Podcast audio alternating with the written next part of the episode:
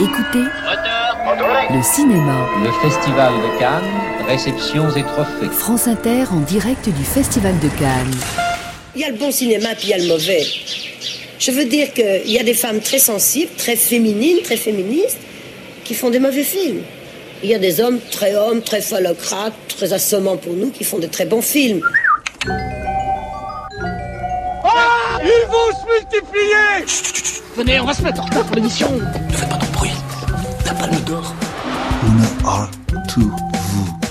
En 25 ans d'émission, j'en ai jamais raté une. J'ai jamais raté un rendez-vous avec mes auditeurs. Say it again. Una are to vous. now, go away now. Allez, action Action, pourquoi faire? Ici à Cannes, nous pensons à elle tous les jours. Agnès Varda, première et seule réalisatrice à figurer sur l'affiche du festival. Varda, chef de file. En 2019, où sont les femmes cinéastes? Quatre en compétition et deux dans le jury. Encore un effort camarade. Nous sommes en direct du Palais des Festivals pour cette 72e édition cannoise. Bonjour tout le monde et salut Laurent. Bonjour Christine, bienvenue à toutes et à tous sur la croisette. Des zombies en ouverture, un brûlot politique brésilien, un état des lieux musclés des cités en France, ou l'ubérisation du monde version Ken Loach, politique ce début canois, et cinq invités ce matin, Bill Murray, Jean Dujardin, Antonio Banderas, Lajli, et pour conclure cette heure, une grande actrice française, Anaïs de Moustier, absolument remarquable dans Alice et le maire, aux côtés de Fabrice Lucchini, un film présenté aujourd'hui à la quinzaine des réalisateurs. C'est parti Palmier, palace, pellicule, parasol. Sable. Star, starlet, starlet. Flash, vitrine, couleur. Croisette, rue d'Antibes, chevelon, robe du soir. Spécial Cannes. Au marché. Un oubli dans cet inventaire à l'après-vert, la politique très présente en son début de festival, avec notamment l'entrée en compétition de Lajli et son premier film Les Misérables, Lajli, originaire de Montfermeil dans le 93. Depuis qu'il a 17 ans, il filme son quartier, a appris le cinéma sur le tas et l'apprend désormais à d'autres dans son école. De son expérience est né ce film, le quotidien d'une brigade anticriminalité, Trois équipiers face aux tensions entre les différents groupes du quartier, parrains, religieux ou bandes de petits frères. Un événement mineur, une bavure, et tout peut s'enflammer. Le film est tendu, et même s'il y a beaucoup de cinéma à l'intérieur, il respire le réel. On écoute son réalisateur, Lajli. Bon, Pento, ici on est au Bosquet, je sais pas si t'en as déjà entendu parler, mais à l'époque on rentrait pas, c'était la plus grande plaque tournante du stupéfiant. Il y a eu le shit, la coke, et l'héroïne qui a ravagé tout le quartier. Tous les anciens sont morts. Ok. Et puis t'as eu les frères Mus qui ont nettoyé le quartier. Frère musulman Ouais, la BAC. La BAC. Comment ça, la BAC La brigade anti-cam. C'est comme ça qu'on les appelle ici. Par contre, on a un nouveau fléau, c'est la prostitution, tenue par les Nigérians. Ils louent des appartements à 400 euros. T'as des prostituées pour 20 euros, 10 euros, c'est devenu normal. Tu peux te faire sucer pour 2 euros. T'as 2 euros sur toi? Mon film, c'est un cri d'alarme. Je remets la faute avant tout aux politiques. C'est à eux de trouver des solutions. Ça va faire 30 ans qu'ils ont laissé les banlieues de côté, qu'ils n'ont pas. Ça fait 20 ans qu'on crie, qu'on essaie de, de dénoncer euh, les, problèmes, les problèmes sociaux dans les quartiers, les problèmes des, violences policières, etc., etc. On a l'impression de ne pas être entendu. Aujourd'hui, euh, on a ce mouvement des gilets jaunes qui sort dans la rue depuis plus de six mois, et en six mois, il n'y a aucune réponse à ça. Et moi, ce que je dis, nous, ça fait 20 ans qu'on est gilets jaunes. Ça fait 20 ans qu'on crie à d'être écouté, d'être écouté dans un premier temps. Ça fait 20 ans qu'on vous dit que la banlieue va mal. Ça fait 20 ans qu'on vous dit entendez-nous, écoutez-nous, ça va pas. Moi, je vous dis ce cri, c'est un cri d'alarme. Regardez ma scène de fin, vous allez comprendre que c'est un vrai cri d'alarme. Vous avez demandé à Macron une projection privée du film, c'est ça? Oui. Vous pensez que ça va arranger les choses, qu'il le voit en projection privée? Moi, je pense que projection privée ou pas, mais j'ai envie qu'il le voit, clairement. Moi, je pense que c'est important parce que j'ai l'impression qu'il se rend pas compte euh, de la vie qu'on mène dans ces quartiers et j'ai envie qu'il le voit parce que mon film, c'est une immersion dans ces quartiers. Les 50 premières minutes, c'est une chronique, on est en immersion, on décrit qu'est-ce que c'est que de vivre dans ces quartiers-là. Donc je pense que ça peut lui donner une idée. Après, je lui dis pas en voyant mon film, il va trouver une solution. Mais bon, il pourra pas dire qu'il n'était pas au courant. Le cinéma vous sauve la vie Non, le cinéma me sauve pas la vie, ma vie. euh. mais bon, je suis non, mais je suis content, bien sûr que choix ça m'a donné dans ta vie, c'est je crois, sûr, non c'est Ça m'a fait faire des bons choix. Moi, j'ai toujours cru en ce que je faisais. Depuis que j'ai 17 ans, j'ai une caméra entre les mains, j'ai toujours filmé. Donc ça fait partie de ma vie.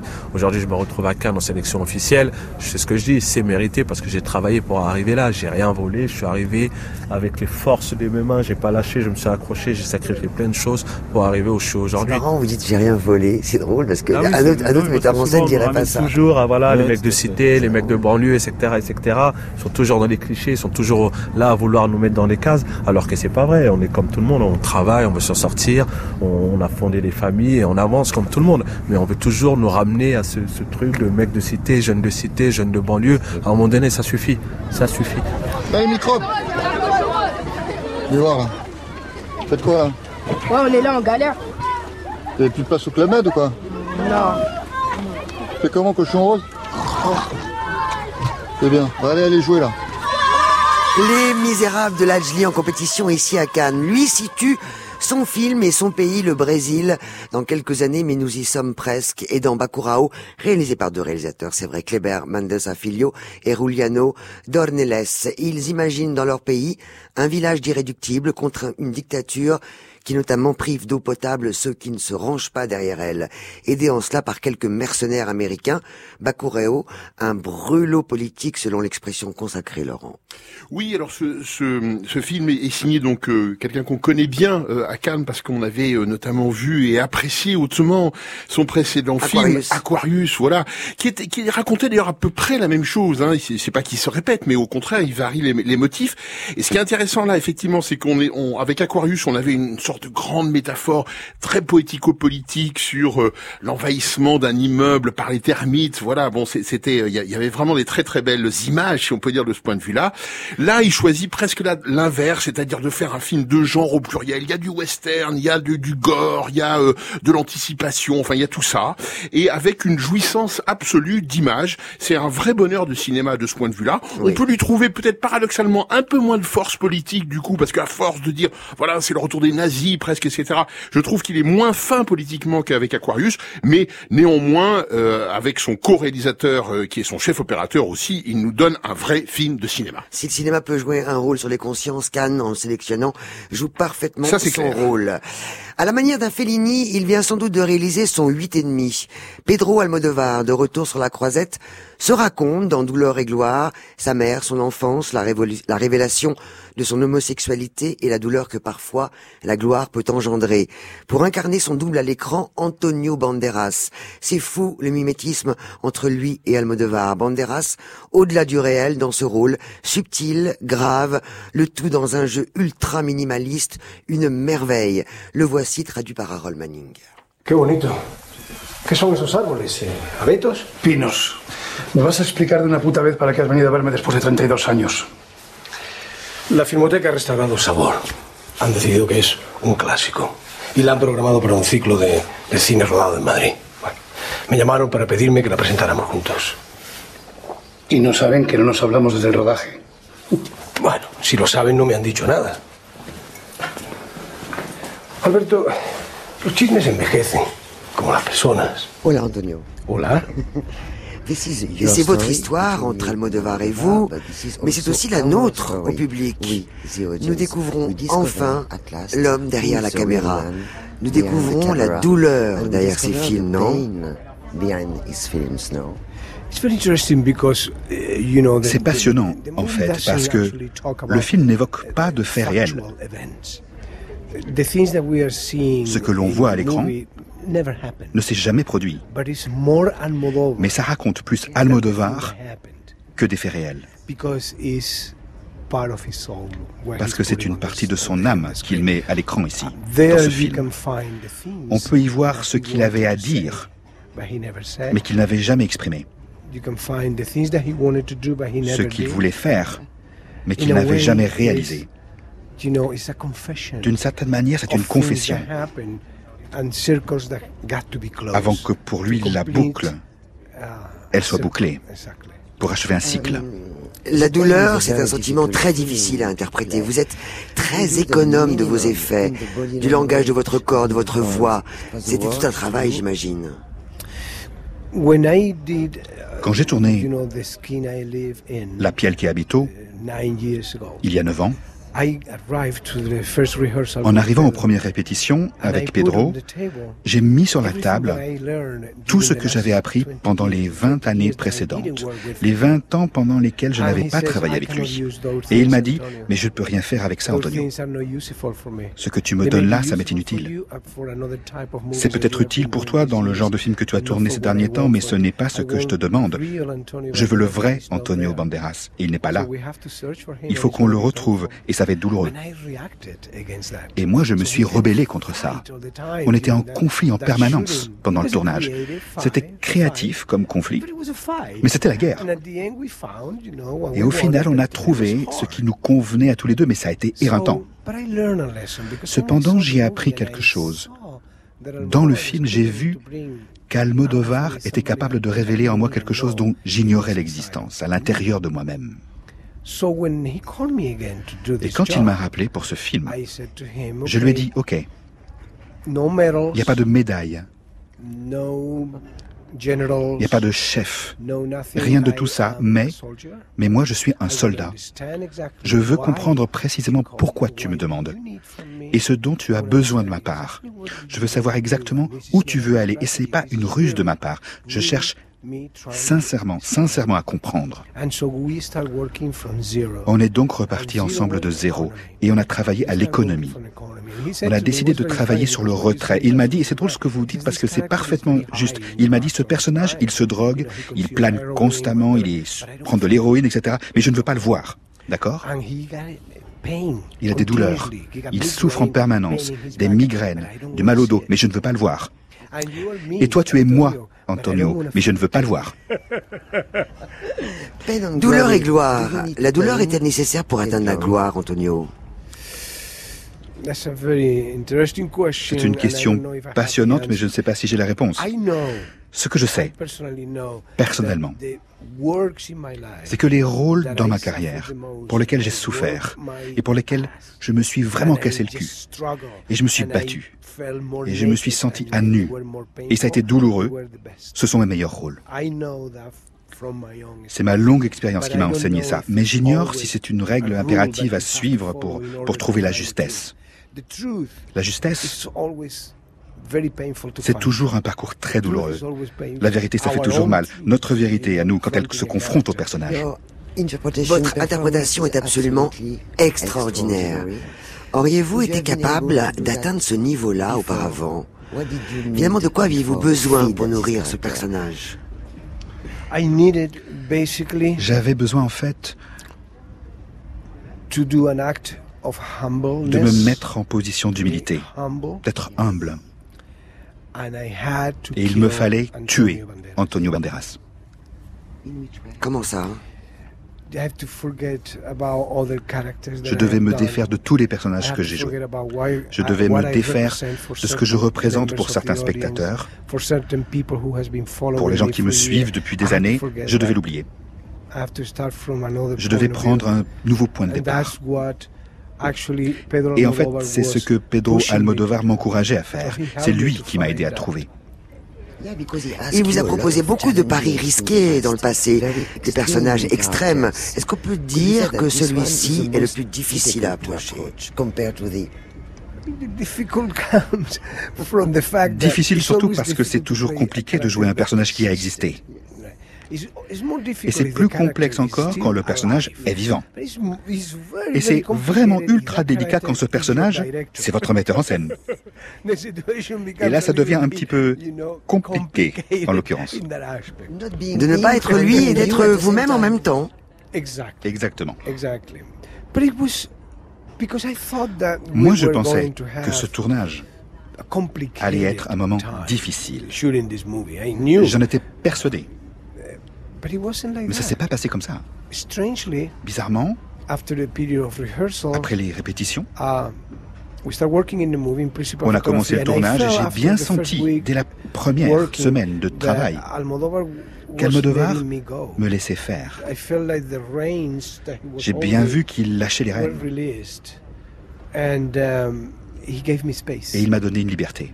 Et je pense que c'est parce que nous étions sur la même longueur d'onde.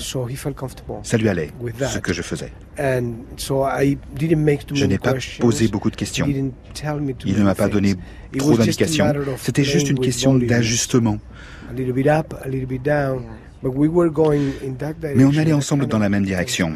J'étais ce personnage transparent, qui est lui, sans être une imitation de lui. J'ai pas essayé d'imiter sa façon d'être, j'ai pas essayé d'imiter sa façon de parler. Non, j'ai essayé de le révéler de l'intérieur. On espère bien sûr, même sans avoir vu les autres films, un prix d'interprétation pour Antonio Banderas, mais ce prix empêcherait une palme d'or pour le film, c'est la loi. Pas de grand prix pour le même film. Alors on sait plus, on sait plus ce qu'on espère. À 83 ans, vous imaginez 83 ans, Ken Loach, toujours point levé, présente en compétition Sorry, We Missed You, où l'impact de la crise et des nouvelles formes d'économie sur une famille de Newcastle, une mère aide à domicile et le père endetté contraint de devenir chauffeur d'un centre de livraison de colis et esclave d'un rendement au-delà de l'imaginable. Plus de syndicats pour les soutenir et au vu de leurs horaires fous, un couple et deux enfants au bord du burn-out, une description de l'esclavage moderne, subtil, traité avec rigueur, conscience et de façon implacable, Laurent. Oui, alors cette fois, le tonton fringant britannique trotskiste s'en prend à l'ubérisation. Ce qui est un peu drôle, c'est de voir des foules festivalières applaudir debout un film sur l'ubérisation. Ils rentreront, ces festivaliers, à Paris. La première chose qu'ils feront, c'est commander un taxi à Uber avec une pizza livrée par un service Uber. Bon, mais enfin, ça, c'est contradiction.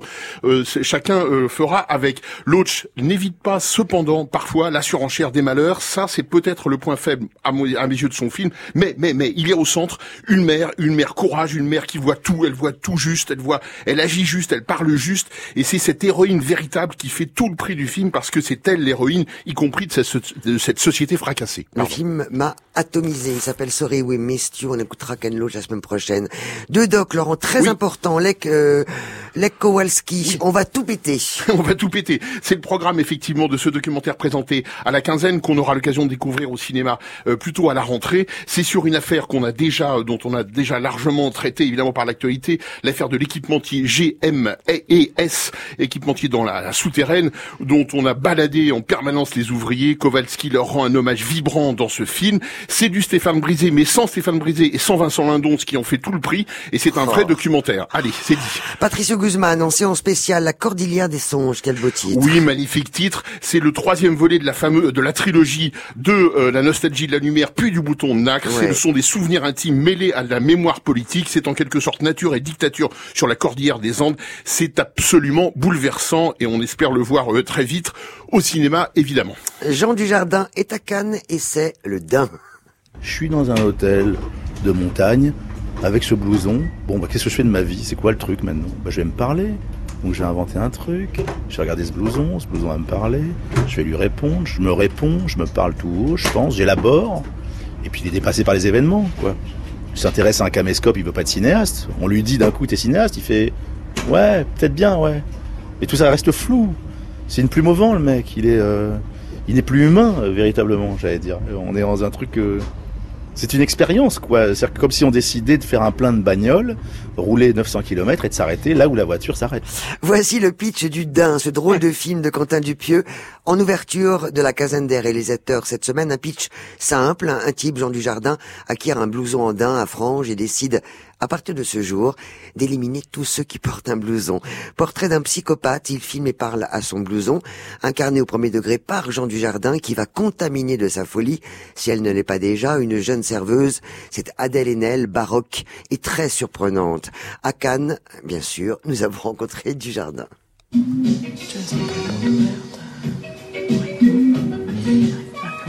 Vous parlez de mon blouson? Là, vous êtes en train de parler de mon blouson, là Euh. Non, non, non.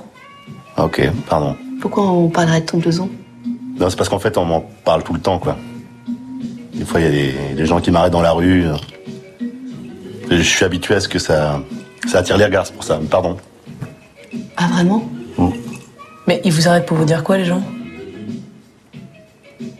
Je, Vous voyez bien que c'est pas un vêtement banal ça a été une rencontre vraiment avec Quentin. Euh, moi, c'est une fusion. Euh, Euh, parce qu'en plus, j'avais très longtemps que je voulais travailler un peu cet, endroit. Quel endroit la Quel endroit La psychiatrie, c'est-à-dire le passage de crête, le moment où euh, on décide d'être euh, en régression animale, euh, de ne- finalement ne penser qu'à se nourrir, euh, dormir et puis faire ce qu'on a envie de faire de sa vie, sans répondre à des normes sociales, euh, sociétales, euh, ce qu'on veut. On n'oblie plus à personne qu'à soi et qu'à son envie et son désir. D'ailleurs, il dit presque, il y a presque un documentaire animalier. Oui, bien sûr. Ça pouvait, ça pourrait être n'importe quoi. Euh, C'est pas un homme qui tombe amoureux d'un blouson andin. Ça, ça serait ridicule et ça tiendrait 20 minutes. C'est un prétexte, le blouson andin. Ça pourrait être une cruche à eau, une bouteille, une chaussure, ce que vous voulez. C'est juste que vous décidez à un moment euh, d'avoir une idée fixe. Euh, mais c'est un, c'est une, c'est peut-être une façon aussi de se. euh, alors ce film, le film est pas macabre et pas noir, mais c'est une façon d'en finir, mais d'en finir. d'en finir, euh, d'en finir à tête haute, d'en finir avec quelque chose d'incongru. Enfin, je sais pas, moi ça me touche, les mecs, les choses de mecs seuls, les mecs qui terminent tout seuls, euh, ça m'a toujours euh, assez fasciné.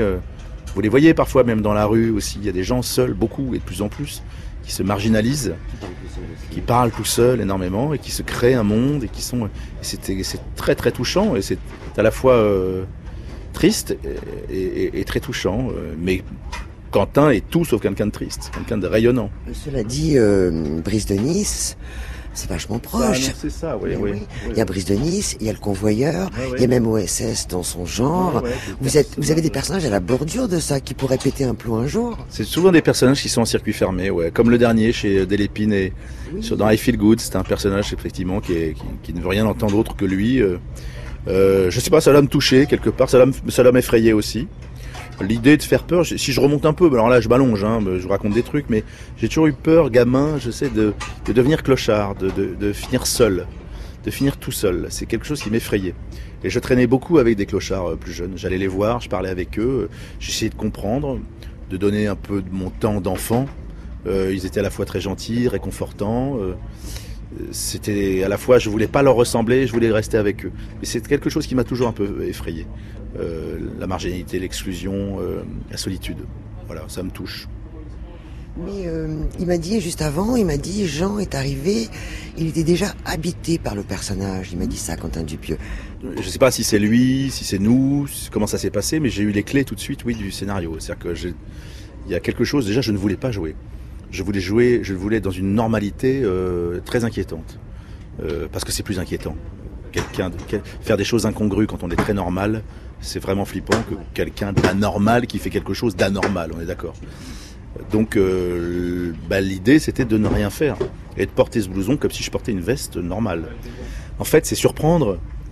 Euh, c'est ce que j'aime moi aussi hein, parfois dans la comédie. On a l'habitude à la, on a, on a un peu l'habitude parfois d'avoir une comédie qui remplit un peu les trous, qui doit aller très vite, qui doit être euh, à la fois sociétale, mais ce, ce fameux rythme euh, où pour le coup, putain, le film devient un gâteau de riz. Au bout de 20 minutes, moi j'en peux plus.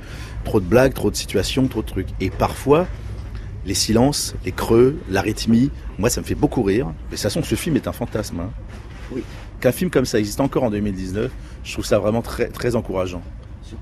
Surtout euh, sur la possibilité, je sais pas ce que fera l'entrée, j'en sais rien. Est-ce qu'on est a forcément les manettes euh, ou du moins euh, est-ce que tout le monde est Je sais que c'est clivant, hein, tout le monde rentrera pas forcément dedans, mais je, me dis, pour moi en tout cas, quand on me parlait par exemple des États-Unis en disant vous n'avez pas envie de partir aux États-Unis, je dis non parce que les expériences, mes plus belles expériences, elles sont vraiment ici. Je le sais. On a un cinéma qui est super riche. Le fait que Quentin revienne des États-Unis, c'est une chance formidable. Même lui, quand il me rencontre, il me dit écoute, c'est, dingue, tu mets trois mois à rencontrer un acteur américain, tu mets 24 heures pour un acteur français. Je dis bah oui. Euh, j'ai oui, t'inquiète pas, on a encore du vin sur la table à la cantine, et, et- parce qu'il y a, il y a une espèce de fabrication comme ça, un peu artisanale, qui fait que on se pose encore les bonnes questions et qu'on n'est pas que à penser industrie. On va rester encore un peu dans l'œuvre. Pas une normalité, mais moi j'ai l'impression que vous voulez être un acteur normal. Vous êtes un type normal, il n'y a pas de Ah oui. hein, il n'y a pas de truc de, de jugement de valeur.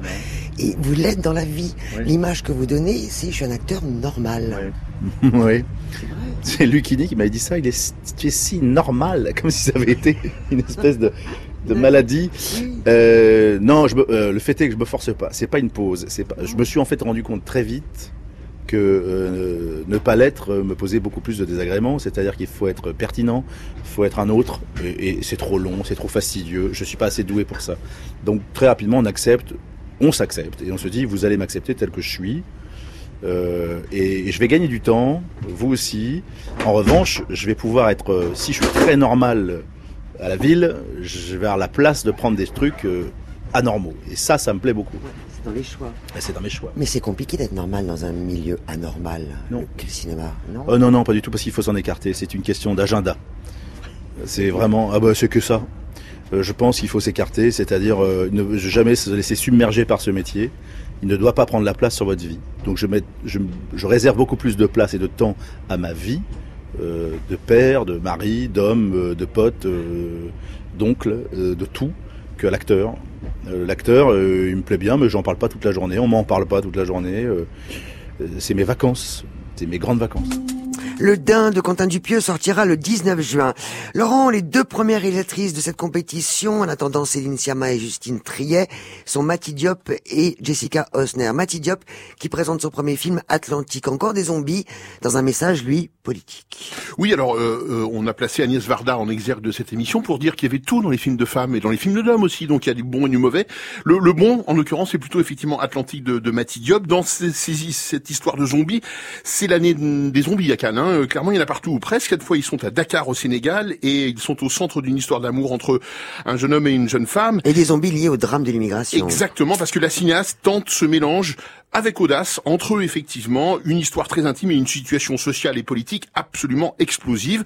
Elle s'y fracasse un peu parfois, notamment sur euh, la clarté de son scénario. C'est pas toujours évident de la suivre, mais ce qui est, ce qui est indéniable, c'est qu'il y a beaucoup de cinéma dans, Oui. dans ce film et qu'on attend au fond, voilà, euh, essentiellement le, le film à venir, parce qu'on sent qu'une cinéaste, une fois de plus, est née à Cannes cette année. On l'attendait, Jessica Osner avec Little Joe, et on est très déçus. Ben, on l'attend plus là, oui, du, tout, du tout, du tout. Effectivement, vous vous souvenez des films de d'Alain Gessua dans les années 70-80 C'était de la science-fiction comme ça. C'est-à-dire là, en l'occurrence, c'est une scientifique qui découvre qu'une plante, euh, si on l'inhale, peut rendre heureux. Alors, euh, c'est-à-dire en fait, euh, vous anesthésier totalement et vous rendre absolument décérébré euh, d'un point de vue affectif. C'est une histoire dont on se fiche éperdument dès les premières minutes.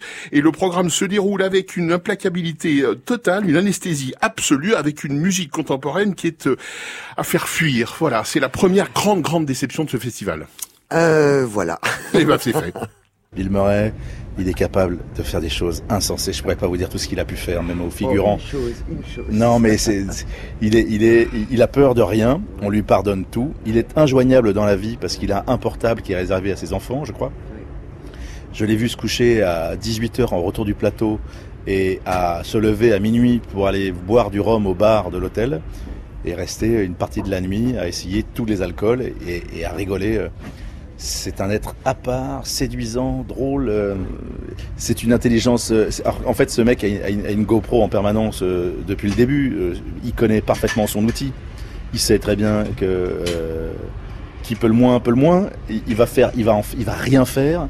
Et, et on va tout voir, et, euh, et- et c'est pour ça qu'il déshabille encore ce jeu-là. Qui peut le moins, peut le moins, j'adore cette expression de Dujardin. Bon. Oui, Bill Murray est insaisissable, il peut décider à tout moment d'aller là où le vent le mène. Cette fois, et pour évoquer The Dead Don't Die de Jim Jarmusch en ouverture ici à Cannes, il est resté très sage, même si à la fin de l'interview et en voyant arriver tous les publicistes américains du film, il m'a glissé à l'oreille, attention, les zombies débarquent. Les zombies du film, eux, préviennent en quelque sorte les vivants de tout le mal qu'ils ont fait à la planète à force de surconsommer. Bill Murray dans ce film incarne un flic très flegmatique aux côtés d'Adam Driver, un flic qui ne se fait pas d'illusions sur l'issue de notre planète. Voici Bill Murray traduit par Harold Manning. What the hell was it? A wild animal? This is really awful. Maybe the worst thing I've ever seen. Well, was it wild animals? So what are you thinking? I'm thinking zombies. What? Bonjour, bonjour. Do you vous vous souvenez de votre toute première rencontre avec Jim Jarmusch? No, I don't. Non, pas du tout. Alors la première rencontre avec son cinéma. The first vision of, of his uh, cinema was uh, Le premier film que j'ai vu de lui, one that was a night around the world. whatever c'est it was celui qui se passe en une nuit euh, tout autour du monde, seeing- Night on Earth. C'était très beau. thinking, Et j'ai pensé, mais comment il so fait pour que les natural acteurs soient si naturels Et pour leur écrire un texte qui ressemble tant à ce que les gens disent dans la vie. J'ai adoré cette impression. Et la caméra était tellement douce. Il y avait beaucoup de scènes dans les The voitures. Camera was so comfortable. It wasn't Et la caméra restait très douce. It had a real, it was like a, an easy frame. a Le cadre est toujours confortable, you could ouvert. just relax On s'y sentait à l'aise, on n'y percevait rien de contraignant. Est-ce que vous vous êtes dit, ah, j'aimerais bien être dans ces films un jour? C'est un peu ça. oh, Je me suis dit tout de suite, oh là là, ce mec il est bon. J'aime ce qu'il fait. J'aurais pu jouer un de ses personnages. J'étais comme ça quand j'étais jeune. Moi j'aurais pu jouer ça, moi j'aurais pu jouer ça. Mais quand je l'ai rencontré, je me suis dit, oula, il est pas comme les autres. Voilà une belle façon de travailler. Il est aussi paisible que son cadre. Voilà quelqu'un de tranquille. Il est toujours en train de réfléchir. Il est vivant. Il n'est pas paresseux. Et ça, c'est bien. Et il apprécie vos efforts pour rester sur le qui-vive. Vous avez quoi de commun avec euh, Jarmusch? L'humour, la mélancolie, la distance? Pour la distance, je ne peux pas dire, mais la mélancolie et l'humour, on partage ça vraiment, oui. Il a un drôle de regard sur les vicissitudes de l'existence, un regard que je partage. Il éprouve de la mélancolie devant tout ce qui est difficile à améliorer, devant tout ce qui ne changera jamais. Ou devant les gens qui ont du mal à vivre, qui ont du mal à aller bien. Il aime ses amis. Et s'ils sont dans, le, dans une mauvaise passe, n'importe qui parmi nous, il essaiera de faire quelque chose. Je ne sais pas s'il entretient une distance vis-à-vis du monde. Moi, je trouve que c'est le monde qui parfois prend cette distance vis-à-vis de lui. C'est quelqu'un de très impliqué. Alors que beaucoup de gens, là, euh, s'inquiètent pas trop de vivre. Ils sont juste là, c'est tout. Adam Driver répète dans le film Tout ça va mal finir. Vous partagez cet avis Ça, c'est toute l'ironie de l'affaire, c'est son regard sur les choses. Tout va mal finir. C'est une façon de rire d'une situation déjà désespérée. Tout ça va mal finir, alors que, bon, c'est déjà l'horreur et c'est la catastrophe. On pourrait dire ça de beaucoup de choses aujourd'hui. Oh là là, ça va mal finir. C'est comme quand deux voitures foncent l'une contre l'autre à 200 km heure. Ça va mal finir. C'est une litote. C'est de l'understatement. C'est pour dire tout va péter, ça va exploser et causer des morts et du malheur à gogo. Ce que j'aime dans les films de Jarmusch, ce sont ces moments où apparemment rien ne se passe, rien du tout. Vous les aimez, vous, ces moments? Ces moments où il n'y a rien à jouer, où il y a simplement à être là. Jouer dans un film de Jarmusch, c'est pas comme jouer la comédie ailleurs. Il vous faut vous imprégner de tout un contexte, de tout ce qui est dans l'instant de la scène. Il vous faut le comprendre, l'assimiler, l'embrasser. Il faut que ça vienne de l'intérieur. Il faut l'avoir avalé. Et c'est ce que vous avez alors en vous qui joue la scène. Au cinéma, pas besoin de mots pour exprimer les sentiments je parlais tout à l'heure à quelqu'un du premier film que j'ai vu à la Cinémathèque française quand j'habitais à Paris. C'était un film muet. Sans musique. Et les intertitres étaient en russe. Je n'avais aucune idée de ce qu'il voulait dire. Mais ça n'avait aucune importance. C'était un film très spectaculaire de Griffiths, le roman de la vallée heureuse, et la narration était parfaitement limpide, sans aucun mot, sans aucun son. Alors, de combien de mots a-t-on vraiment besoin? Les réalisateurs s'aperçoivent après le tournage qu'ils n'ont que faire de tout le dialogue qu'il y a dans le scénario. Les images suffisent à raconter l'histoire. Les monteurs, les réalisateurs coupent toujours des répliques en terminant le film. Ils les tournent, mais ils ne les gardent pas. Parce que l'acteur raconte l'histoire par son corps, par sa présence. Le fameux langage du corps. Oui, le fameux langage du corps, oui. On raconte une histoire avec son corps. Et c'est aussi efficace que les mots. Et si vous coupez les mots, pour le public, il y a plus à voir. Vous vous sentez zombie parfois Si je me sens un peu zombie parfois. Je me suis senti zombie hier. J'ai dû me réveiller pour prendre l'avion à 4 heures du matin et j'avais même pas pu dormir. Et là, je me suis senti zombie, oui. J'avais une tête à faire peur. Là, j'ai une nouvelle photo sur mon passeport et elle fait vraiment peur, là. Ça m'étonne qu'on m'ait laissé entrer en France avec cette photo. Anaïs de Moustier qui est morte de rire. Elle vient de nous rejoindre. Bonjour Anaïs de Moustier. Bonjour. À l'affiche d'Alice et le maire de Nicolas Pariser présenté aujourd'hui à la caserne des réalisateurs. Le maire de Lyon, incarné par Fabrice Lucchini, va mal. Après 30 ans de politique, il se sent complètement vide. Pour remédier à ce problème, on décide de lui adjoindre une jeune et brillante philosophe. Alice Eyman, c'est vous Anaïs, extrait. Donc vous êtes la philosophe?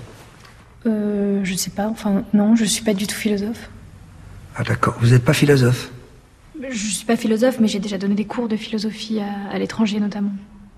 Enfin, j'ai fait des très longues études de lettres et j'ai aussi étudié des textes philosophiques. Non, vous vous y connaissez un peu alors. Oui, c'est ça. Un petit peu. Je vais essayer de vous exposer ma situation. Je vais essayer de le faire en peu de mots, d'accord? J'arrive plus à penser. Plus du tout. Enfin, vous voyez ce que je veux dire? Non, pas vraiment. Vous connaissez mon parcours euh? Je sais que vous êtes un homme politique, vous êtes euh, socialiste, vous êtes le maire de Lyon. Anaïs de Moustier, Alice et le maire, on peut dire que c'est un film sur la parole politique? Oui, c'est un film sur la parole politique, c'est un film sur euh, la fonction de, de, de l'homme politique et comment euh, certains hommes politiques euh, tournent à vide, n'arrivent plus à penser. C'est un film qui parle de l'action et de la pensée et comment penser parfois ne fait pas agir et comment agir tout le temps fait oublier de penser ou en tout cas empêche de penser. C'est le cas du maire qui tourne à vide et qui n'arrive plus à réfléchir. Ce maire, c'est un homme de gauche.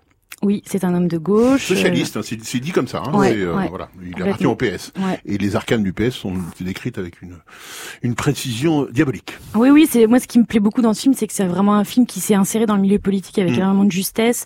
C'est pas du tout un film caricatural ou satirique. Euh, Il y a des, y a plein d'éléments de drôlerie parce que tout ça est quand même très amusant.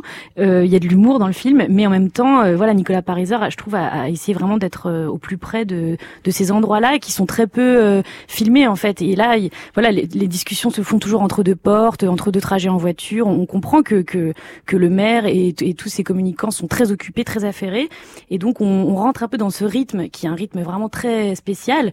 Et, et cette jeune femme, elle est engagée pour euh, dans un poste qui est complètement flou au départ. On lui dit qu'elle devait travailler aux idées, que son boulot, ça va être de prendre du recul. Et elle-même, elle comprend même pas quelle est sa fonction. Mais en, en tout cas, elle, elle se penche donc euh, sur le travail qui lui est demandé, c'est-à-dire écrire des notes, rédiger des notes pour donner, euh, insuffler de la pensée au maire. Et elle, elle, elle prône des valeurs qui, moi, me plaisent beaucoup, qui sont euh, euh, très loin de tout ça, c'est-à-dire euh, la modestie, euh, l'humilité. Enfin, voilà, des, des- elle revient vraiment aux fondamentaux. Et c'est effectivement, ça se, ça se cogne un peu euh, à ces, à ces carriéristes et à, et à voilà, enfin même pas, voilà, à la frénésie qui, qui, qui est forcément là en politique. Vous lui dites que Régis Debray disait récemment au président de la République, faut ralentir, Ouais. faut prendre le temps. Oui, c'est, c'est, c'est, je pense que c'est un- ça, c'est, c'est généralisé, c'est-à-dire c'est l'époque qui veut ça. Tout, tout, toutes les paroles sont dites rapidement avec les réseaux sociaux. Tout le monde peut parler de tout tout le temps, euh, sans, sans penser euh, trop avant. Et donc, euh, bah, ça crée euh, des déséquilibres et, et c'est ça qui est très intéressant dans le film. Cette fille est très intelligente. Question Très. bête, est-ce qu'il faut être intelligent pour jouer une femme intelligente? Ah, intéressant. Je ne sais pas. Euh, non, je, je- je- en fait, euh, moi, c'est vrai que non, c'est vrai que j'étais assez inquiète à l'idée de- d'être crédible en tant Exactement. parce Eh ben, que c'est vrai hein, que, pas. bah, je vous remercie. Euh, non, mais c'est vrai que ça a été mon inquiétude. J'en ai beaucoup parlé avec Pariser, et puis finalement. Euh, moi, je, je pense que ce qu'il faut, c'est comprendre ce qu'on dit. Je me suis, voilà, j'ai essayé de comprendre ce que je disais, et je le, je le comprenais. Et puis, euh, Il y a du texte, c'est ardu, hein. il y a du texte. Moi, j'adore ça, donc j'étais très contente d'avoir des gros pavés de texte. Enfin, vraiment, moi, j'ai un plaisir de ça qui me manque ça. parfois au cinéma, euh, que j'ai pu avoir au théâtre. Ouais, de de, Mm. de longs textes, de longues discussions. Il y a vraiment des scènes de dialogue et de, de discussion entre Fabrice Lucchini et moi. Et en fait, c'est génial parce que c'est comme une sorte de, enfin, leur, leur relation, c'est vraiment une relation qui est qui est une relation euh, euh, intellectuelle et, et ils échangent énormément de choses à travers leurs idées. Et petit à petit, euh, un couple se forme qui n'est pas du tout un couple amoureux, qui n'est pas Voilà, du la un- séduction se fait sur les idées, la, mais pas voilà, sur le la reste. séduction se fait par la parole, par l'échange des idées, et finalement, il y a quelque chose d'une sorte de tension qui, je trouve, à la fin du film, ils rédigent un discours ensemble, et cette scène de, de, de rédaction du discours, pour moi, c'est comme une comme une scène d'amour, quoi. Enfin, j'ai l'impression qu'il y a des- il y a presque une tension sexuelle entre eux, alors que bon, c'est absolument pas. Euh, c'est absolument pas là que ça se passe. Oui, mais, oui, vous rapprochez mais- physiquement de lui, en ouais, fait. Ouais, ouais, exactement. En fait, ils se rencontrent autour des idées. Et, et c'est vraiment très beau parce que cette jeune femme, elle arrive, elle a peu de place. Et, et dans les interstices, elle réussit petit à petit à se faire une place. Moi, j'adore les personnages qui sont aussi euh, comme ça, un peu à côté. Euh, je sais pas, par exemple, je- ça me fascine toujours les traducteurs, les gens qui, qui, accompagnent, qui accompagnent les gens importants et qui les traduisent. Je trouve que les gens qui sont à côté, qui sont hyper importants, mais qu'on ne voit pas beaucoup, euh, c'est des places, euh, en tout cas au cinéma, qui m'intéressent. J'avais vu ça aussi dans le film de Pascal Ferrand quand je faisais une femme de chambre. Tous ces personnages qui sont un peu cachés, qui sont un peu dans l'ombre et qui pourtant euh, sont importants parce qu'en fait Alice là dans le film elle devient euh, cruciale pour le maire il lui dit que qu'elle sauve pas mal de ses journées Mm. euh, parce qu'en fait les, les discussions avec elle le, le recentrent et lui font énormément de bien Alors, Lucchini débarque comme maire de Lyon, on, on, on y croit tout de suite. Absolument. C'est absolument fascinant. On n'a jamais vu Lucchini aussi sobre dans un film. Oui, euh, je dirais euh, surtout qu'il est euh, vraiment. Enfin, l'intelligence de Nicolas Pariser, c'est le choix. Je trouve que tous les acteurs sont assez géniaux dans le, film. oui, et Lucchini, là, c'est absolument merveilleux parce qu'effectivement, on le connaît tous, mais je trouve qu'il est extrêmement surprenant parce que euh, déjà, il y a aucune. Enfin, je veux dire, on ne se pose pas la question. Lucchini en homme politique, ça marche tout de suite. Je veux dire, Lucchini qui qui qui, qui, qui dit un discours euh, sur la résistance, ça marche. Voilà, il, il a cet art de, de la parole et tout ça, il est génial. Et en même temps. Dans ce film-là, il fait un aveu de faiblesse. Il dit je tourne à vide. Mm. Ouais. Et, et, et donc ça, ça, ça le rend extrêmement bouleversant, je trouve, parce que comme il est quand même sans arrêt euh, en train de faire des cabrioles, là soudain, euh, de le voir, euh, voilà, de le voir euh, faire un aveu de faiblesse et dire, euh, eh bien, en fait, je suis fatigué. C'est euh, vraiment euh, magnifique. Il s'est abandonné à ça. Je l'ai trouvé vraiment très généreux avec moi. C'était hyper agréable de jouer avec lui parce qu'il est. euh, Vous aviez peur? Non, j'avais pas peur, mais je, je- je- en fait, je pensais pas qu'il serait aussi enthousiaste. C'est-à-dire que quand un homme a autant tourné, je sais pas, moi j'ai l'impression que les a- il y a des acteurs qui font des films un peu comme ça, c'est un de plus.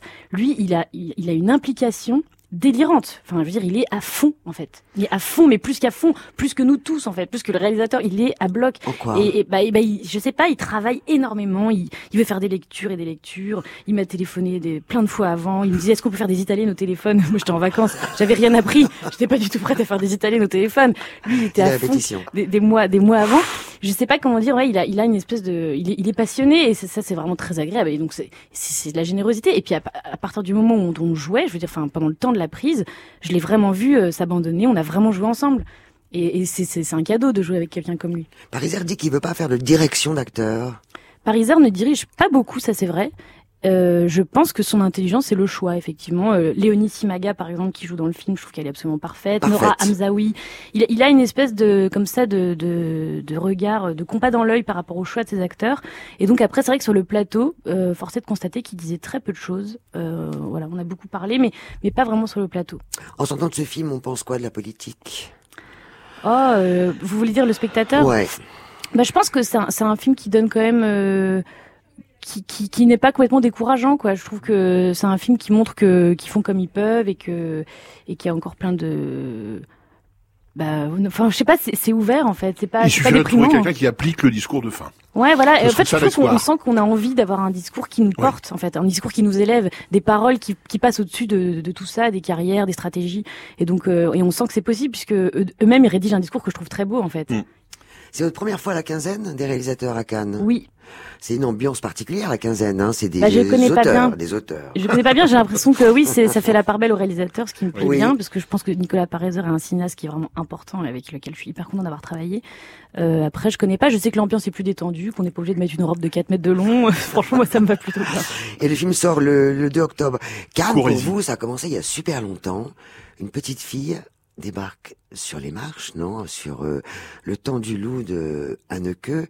À vos côtés, Huppert, Dahl, Chéreau, ça dû être euh, super impressionnant, non? Ouais, c'était merveilleux. Je me rappelle surtout d'avoir été très euh, impressionnée par les cris des photographes sur le tapis, quoi. Le Isabelle, Isabelle, et tout. Et je me disais, mais pourquoi, enfin, l'énergie de presque sauvage m'avait beaucoup étonnée.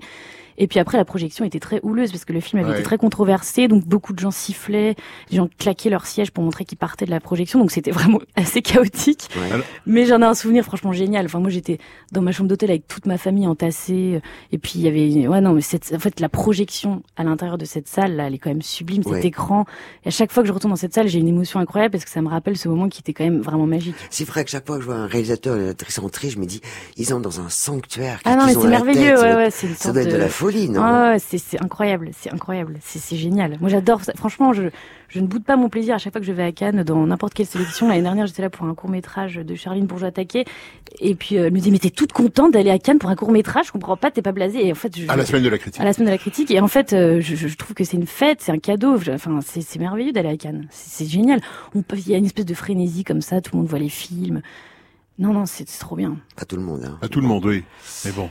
Euh, Certaines personnes les voient quand Ouais. même. Oui, bien Il y a sûr. des gens dans les salles. Oui, vrai, mais Ouais. les, les salles sont, les salles sont absolument, combles, ouais. Heureusement. absolument pleines. Mais il y a un, un défi particulier en plus de ce film d'être à Cannes justement. Il y a un- une excitation particulière. Alice et le maire? Oui. Pour moi, il y a une excitation particulière parce que, en tant que comédienne, je suis exactement à l'endroit qui me passionne. Mm. Avec un, un réalisateur que j'estime énormément, avec un rôle que j'adore, qui est délicat, qui est subtil. C'est un film qui est extrêmement subtil. Ça me plaît d'avoir un, un personnage qui est justement dans la mesure. J'ai l'impression qu'il y a beaucoup de films aujourd'hui qui sont des films coup de poing, euh, presque un peu dans l'hystérie. Là, je trouve que le film est d'une espèce d'intelligence. C'est vraiment un, un- un film de cinéma qui, qui, est- qui est élégant. Mm. Et donc, euh, oui, je suis ravie d'être ici avec ce film. Alors. euh, Mais pour moi, ça aurait été vraiment dramatique qu'il soit pas sélectionné à Cannes. Ah oui? Ouais. Enfin, j'aurais trouvé ça révoltant. Franchement, j'aurais tapé du poing sur la table parce que, enfin, euh, tout le monde s'en foutrait, hein, mais, mais bon, je suis désolée, c'est c'est vraiment un grand film. Je pense qu'il faut, faut le souligner. Et, euh, et voilà, et, et qu'on puisse voir à quel point il y a un talent de mise en scène parce que c'est pas Ouais. de la mise en scène voyeuriste, coup de poing, tape à l'œil. Et donc, il faut quand même avoir euh, ouvrir les yeux et voir que c'est vraiment du travail magnifique. Anaïs de Moustique, quatre cinéastes. Marchand de tapis, quoi. non. Non, vous faites très bien en suis cas. sincère, Vous le faites j'adore très ce film. bien. Ah C'est oui. pas, c'est ouais, non. Quatre cinéastes en femmes en compétition, c'est assez. Bah pas- oui, c'est tout pas à fait assez. Ouais. Si, si. Ah, c'est Euh, assez. Enfin, je sais pas, il y, a- il y a combien de films en tout euh, 21. Une vingtaine. Non, ouais. non, mais moi je pense qu'il faut compter en termes Ouais. de quotas, de d'égalité comme ça au niveau des, des femmes et tout ça. Il faut il y a des films, des grands films. Peut-être qu'un jour il y aura que des femmes, l'année d'après que des hommes. Ça me va. Ouais. On attend pour la semaine prochaine donc. Euh, on attend tellement de monde, c'est incroyable. On attend Bellocchio, Dolan, Desplechin, Siama, Porumbouyou, Suleiman, Justine Triet, Tarantino, Terence Malik. Abdelatif Keshish. Beaucoup, beaucoup, Merci beaucoup Anaïs. Merci à vous. Merci à vous. Nous Et 2 étions- octobre, Alice et le maire. Nous Oui, étions en direct du Palais des Festivals pour cette 72e édition canoise. Merci aux équipes techniques de Radio France. On se retrouve samedi prochain, générique, avec Jean Dujardin.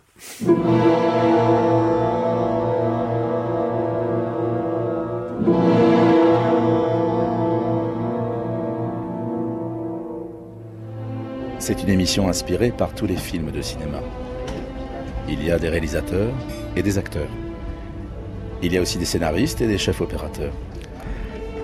Les prises de vue sont des prises de son. Sporto Cantes a écrit la musique du générique. Les morceaux ont été choisis par Muriel Pérez. Hugo Combe s'est occupé de la préparation. C'est une émission réalisée par Céline Hilla. Elle est produite et présentée par Christine Masson et Laurent Delmas. Et moi? Eh bien moi, Jean Dujardin, j'y étais. Écoutez le cinéma Écoutez sur franceinter.fr. In this peaceful town, et vivez le Festival de Cannes avec France Inter et le Centre national du cinéma. something horrifying Retrouvez toute l'actualité du festival, is coming. Les grands débats du cinéma d'aujourd'hui avec le CNC, les masterclass du festival avec John Carpenter, Martin Scorsese, Sylvester Stallone, Alain Delon, John Travolta et bien d'autres, ainsi que les émissions de France Inter en direct de la Croisette, et toutes les interviews en intégralité. de celles et ceux qui font le festival cette année. What? I'm thinking zombies. Écoutez Écoutez le cinéma une série de podcasts exceptionnels de France Inter avec le Centre national du cinéma à retrouver dès maintenant sur franceinter.fr.